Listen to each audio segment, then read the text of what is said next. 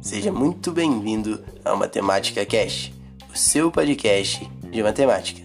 Aqui reuniremos os amigos convidados e diversas aulas para que você possa viajar no mundo da matemática com a gente. Então, prepare seu fone de ouvido e se liga só. E aí, pessoal? Na aula de hoje eu vou explicar para vocês de uma vez por todas o que é a porcentagem e como calculá-la.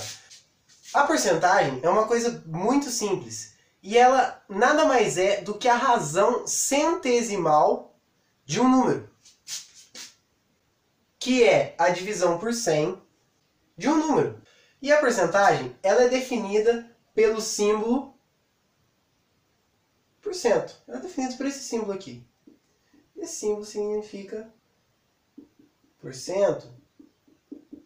ou porcentagem Certo? Então estamos entendidos até aqui. A porcentagem é a razão centesimal, ou seja, é a divisão por 100 de um número.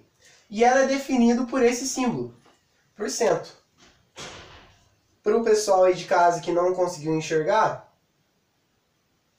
tá aí o símbolo da porcentagem. A porcentagem ela pode ser expressa de três formas diferentes.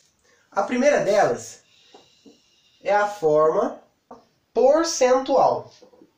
O próprio nome já diz, ela vai ser expressa da seguinte forma. Eu vou usar o 5 como exemplo. 5%.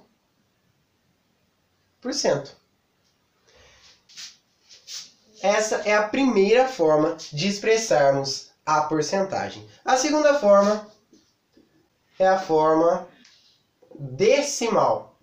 Ainda usando 5 como exemplo, nós teríamos 0,05. Essa é uma das formas de representar a porcentagem. A nossa terceira forma, e é a que nós vamos usar principalmente para os cálculos, junto com a forma decimal, é a forma fracionária. Na forma fracionária, nós temos 5 por 100. Para ficar mais fácil pessoal enxergar, eu vou escrever maior aqui desse lado.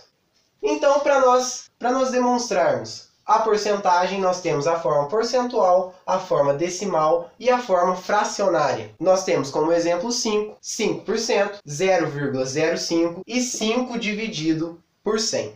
E se você gostou desse vídeo, eu vou pedir para você deixar o seu gostei, se inscrever no canal e ainda deixar o seu comentário falando o que você achou, falando a sua opinião. E se você quer mais vídeos como esse, escreve aqui embaixo também para eu ficar sabendo que vocês apoiam esse tipo de vídeo. Se você quer que eu resolva uma questão, você manda a sua questão aqui nos comentários que eu gravo um vídeo resolvendo essa questão para você, te explicando passo a passo. E é isso aí, galera. Até a próxima. Fui!